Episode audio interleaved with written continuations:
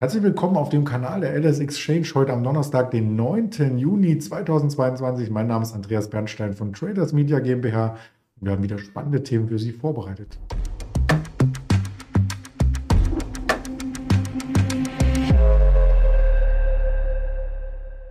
Die Themen sind klar strukturiert und auch schon mit den Logos zu sehen hier auf der ersten Folie. Ja, und damit begrüße ich Sie als Zuschauer und Zuschauerin natürlich zum Gespräch wie jeden Donnerstag mit dem lieben Ingmar Königshofen, den ich recht herzlich begrüße. Hallo Ingmar. Hi Andreas. Bevor wir überhaupt was sagen zur Materie, noch der Risikohinweis. Denn das, was wir von uns geben, sind reine Informationen, keine Handelsempfehlung, keine Anlageberatung. Ja, und letzten Endes braucht vielleicht auch der DAX ein bisschen einen Impuls. Der könnte heute noch anstehen. Bisher gab es den nämlich noch nicht. Genau, momentan ist der Markt so ein bisschen richtungslos. Schon seit einigen Tagen schwanken wir im Endeffekt in einer relativ engen Range hin und her. Auf der Unterseite die 14.300 zu nennen. Da ging es heute mal knapp drunter, aber danach gab es auch wieder einen Anstieg über die 14.3 und auf der Oberseite die 14.600. Da gab es auch mal einen Ausbruchsversuch nach oben, aber der Markt dann wieder unter die 14.6 zurückgefallen. Also es läuft im Endeffekt zwischen diesen beiden Marken hin und her. Warum? Äh, die Marktteilnehmer warten wohl auf den EZB-Zinsentscheid heute, vor allem dann auf die Pressekonferenz. Die wird natürlich interessant und wird sehr wahrscheinlich dann wieder dazu, dafür sorgen, dass die Schwankungen zunehmen werden. Und morgen haben wir dann auch die Verbraucherpreise. Also das sind natürlich jetzt Themen, die voll im Fokus sind, vor allem die Verbraucherpreise für die Inflation oder eben jetzt heute auch der EZB-Zinsentscheid und dann die Pressekonferenz. Das wird sicherlich ähm, jetzt wieder Volatilität dann in den Markt bringen. Wie ich gerade schon gesagt habe, wir sind jetzt schon seit längerer Zeit, seit ein paar Tagen zumindest, in dieser Seitwärtskonsolidierung gefallen, nachdem es doch einen deutlicheren Anstieg geht. Ich bin übergeordnet. Es wird kaum jemand wundern. Weiterhin bearish. Ich gehe davon aus, dass die Märkte nochmal deutlicher korrigieren werden. Solange wir zumindest unter diesem wichtigen Widerstandsbereich 14.800 bis 15.000 Punkten notieren, gehe ich davon aus, dass wir nochmal deutlich tiefere Kurse sehen werden. Zunächst einmal Richtung 14.000, dann die 13.9, 13.5 und später vielleicht 13.000 ähm, habe ich auf jeden Fall noch auf dem Plan, weil wir eben auch dann eine ja, weiterhin Abwärtstendenz sehen im Vieres-Wahlzyklus und auch die klassische Saisonalität, die zeigt zwar bis Mitte Juli noch aufwärts, aber auch dann die klassische Saisonalität bis Ende September, Anfang Oktober äh, soll es abwärts gehen. Also ich halte eine Korrektur weiterhin für sehr wahrscheinlich. Wie gesagt, die 14.8 bis 15.000 sind für mich sehr elementar.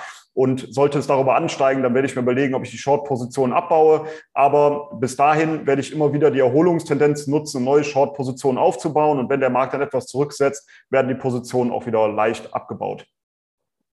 Du hast die Volatilität angesprochen. Das bringt mich zum VDAX New. Der ist so tief wie seit zwei Monaten nicht mehr. Und das bringt ja auch, wenn man mit Zertifikaten handelt, vielleicht eine Chance mit sich, weil Optionen oder Optionsscheine verhältnismäßig preiswert sind, oder? Genau, Optionsscheinpreise hängen ja sehr stark von der Volatilität ab, vor allem von der impliziten, also der erwarteten äh, Volatilität. Und da die Vola jetzt wieder zurückgekommen ist, sind Optionsscheine wieder etwas in Anführungsstrichen günstiger geworden, als sie es noch vor einiger Zeit waren, als die Volatilität eben sehr hoch war. Also, wenn man sein Depot zum Beispiel absichern möchte oder man möchte darauf spekulieren, dass die Märkte nochmal korrigieren, dann könnte es durchaus auch Sinn machen, sich mal die Put-Optionsscheine anzuschauen. Denn sollte der Markt dann wirklich nochmal ähm, etwas zurücksetzen, dann steigt ja tendenziell die Volatilität an. Heißt also, man kann nicht nur von der Basiswertbewegung profitieren, sondern eben noch zusätzlich von einer steigenden Volatilität, was den Optionsscheinpreis dann eben auch noch weiter nach oben treiben könnte. Ja, das hört sich gut an und das nehmen wir auf alle Fälle als Gedanken mit. Und einige Broker würden sich auch freuen, wenn die Volatilität ansteigt, denn dann kann auch mehr gehandelt werden. Einen haben wir im Blick schon ein paar Mal gehabt. Robin Hood aus den USA kann auch in Deutschland als Aktie gehandelt werden, aber die haben mittlerweile ganz andere Sorgen. Genau, die haben ganz andere Sorgen, ähm, denn das Verbot für Payment for Order Flow das äh, ja, rückt immer näher. Äh, die SEC ist ja da ziemlich hinterher, dass eben diese Bezahlung für die Orders oder für den Flow, sagen wir mal, dass das gestoppt werden soll. Ob es dann durchgeht, äh, das muss man natürlich nochmal abwarten. Aber das hat natürlich die Robinhood-Aktie auch massiv unter Druck gesetzt in letzter Zeit. Wenn man sich einfach mal den Chartverlauf anguckt, dann sieht man eben, wie stark die Aktie gelitten hat aufgrund eben der Tatsache, dass dieses Geschäftsmodell eventuell verloren geht. Ich sehe es ähm, ja nicht ganz so negativ. Auf der einen Seite ist das natürlich erstmal sehr, sehr schlecht, äh, wenn es wirklich dieses Payment for Order Flow verboten wird. Aber auf der anderen Seite muss man natürlich sagen, hat ja Robinhood sehr, sehr viele Kunden. Also wenn die das Geschäftsmodell etwas umstellen müssten und würden dann halt nicht mehr das Ganze vielleicht kostenlos anbieten, dann sind sie ja gleichgestellt wie viele andere Broker. Und ja, gehen dann alle Kunden direkt woanders hin, wage ich jetzt mal zu bezweifeln, wenn es woanders jetzt auch nicht günstiger ist. Also kann man ja davon ausgehen, dass die Kunden schon weiter handeln. Natürlich aber wird es sehr wahrscheinlich weniger Trades geben. Das wird dazu führen, dass der Umsatz allgemein bei Robinhood abnimmt. Man sieht es sowieso schon, wenn man äh, sich das erste Quartal auch anschaut äh, von Robinhood, dass eben auch die Aktiengeschäfte deutlich unter Druck gestanden haben, sind nur noch an Position drei, soweit ich das gelesen habe, ähm, in der drei Geschäftsfelder Optionshandel und Krypto. Und danach, also Optionshandel ist das größte Geschäftsfeld, dann kommt der Kryptohandel und dann erst der Aktienhandel. Also das ist deutlich zurückgegangen. Das Segment ist um 73 Prozent gefallen auf, ähm, ja, gucke ich gerade nochmal, genau, auf 73 Prozent gefallen auf 36 Millionen Dollar. Also schon ein deutlicher Einbruch. Und das ist natürlich auch etwas, was man in der Aktie sehen kann, der Aktienentwicklung plus jetzt noch dieser potenzielle Verbot äh, dieser Payment for Order Flow Geschichte. Also ja, es sieht gerade nicht gut aus um das Unternehmen, sagen wir es mal so.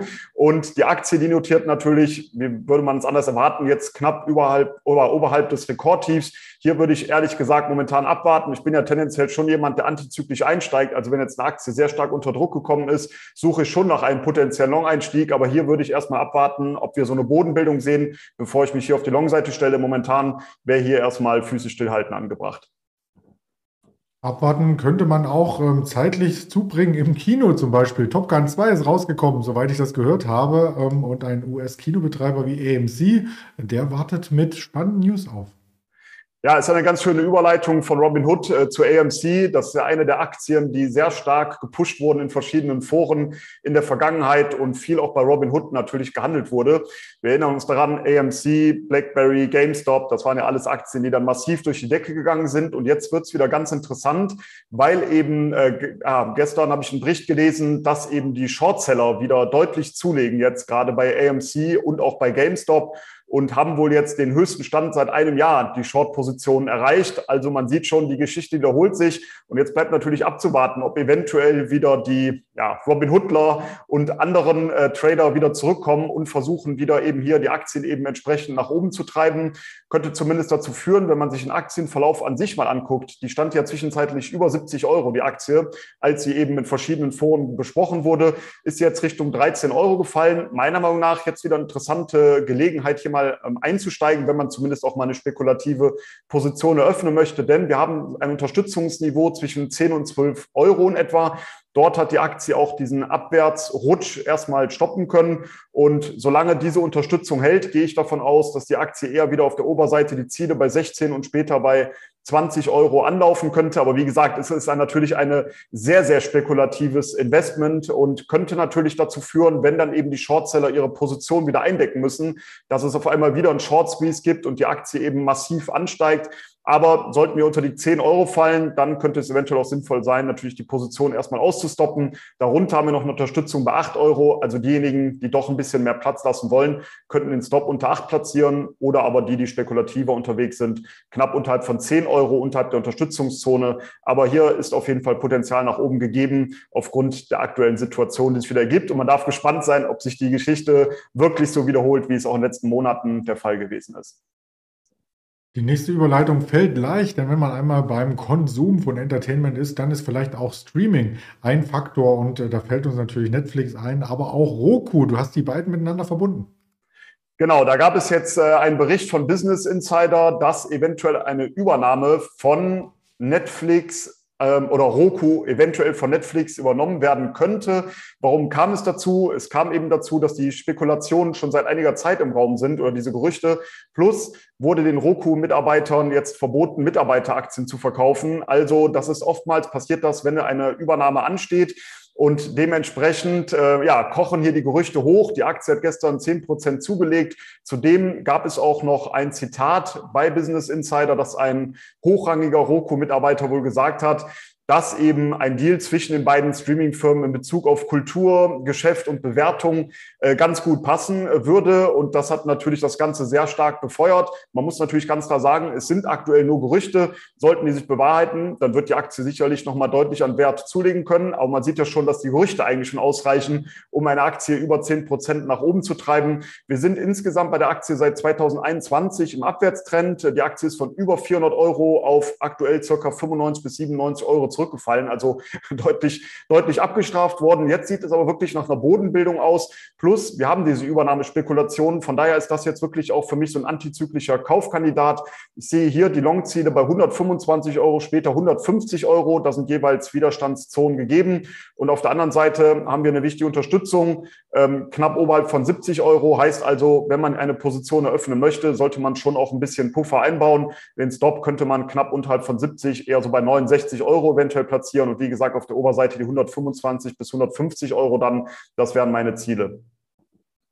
Und wie wirkt sich das auf Netflix aus? Die müssen ja, wenn sie ein anderes Unternehmen ähm, übernehmen, auch gehörig in die Tasche greifen. Genau, und interessanterweise konnte die Aktie gestern auch zulegen. Das war etwas ungewöhnlich, genau wie du sagst. Normalerweise wird ja die Firma, die eben das andere äh, Unternehmen übernimmt, dann eher auch mal verkauft, weil es eben eine sehr teure Sache sein kann. Es sei denn, man sieht darin sehr deutliches Potenzial und das scheint hier der Fall zu sein. Und wenn man sich auch hier die Aktie anschaut, also ja klar, hat wahrscheinlich jeder mitbekommen, wie stark die Aktie auch hier abgestürzt ist. Von über 600 Euro auf circa 150 Euro ging es zurück. Wir haben aber eine wichtige Unterstützungszone im Bereich 150 bis 175 Euro und dort konnte diese Talfahrt zunächst einmal gestoppt werden. Von daher ist das für mich auch ebenfalls ein Long-Kandidat mit den Zielen bei 210 und später 230 Euro. Darüber gibt es noch einige Gaps, also einige Kurslücken, die auch noch geschlossen werden könnten. Aber das ist dann natürlich doch schon ein bisschen weiter weg noch das Ganze. Soweit wollen wir gar nicht in die Zukunft blicken. Wie gesagt, aktuell Unterstützungszonen 150 bis 175 kann man also relativ äh, auf dem aktuellen Niveau mal einsteigen, wenn man das möchte, wenn man hier eine Longchance sieht mit den Zielen bei 210 und 230 Euro. Sehr interessant und weitere Chancen gibt es natürlich auch, wenn Unternehmen ihre Quartalszahlen immer melden. Und da haben wir auch noch ein bisschen was mitgebracht. Insbesondere heute vorbörslich kommt eine NIO Elektroautohersteller und eine Bilibili mit Zahlen, aber das weitaus wichtigere Event ist natürlich heute die EZB-Sitzung. Das hatte der Ingmar auch schon dargestellt. 1345 kommt es zur Verkündung, ob die Zinsen nun schon diesen Monat geändert werden oder nicht. Und ja, den richtigen Ausblick mit den Argumenten, die Christine Lagarde als EZB-Chefin dann natürlich zu der Veröffentlichung noch beitragen kann. Ab 14.30 Uhr in der Pressekonferenz. Parallel dazu die Erstanträge auf Arbeitslosenunterstützung. Das sind die wichtigsten Termine für heute und natürlich die Kanäle gibt gibt es auch von der LS Exchange. Die halte ich auch nochmal ins Blickfeld, damit auch der Ingmar unseren Podcast abonniert, Ingmar. Das ist eine sehr gute Idee. Muss ich unbedingt mal machen, ja. Sehr gerne. Da freue ich mich drauf und ansonsten sehen wir uns nächste Woche gerne wieder. Bis dahin alles Gute. Ciao. Freue mich drauf. Gute Trades. Bis zum nächsten Mal. Ciao. Danke.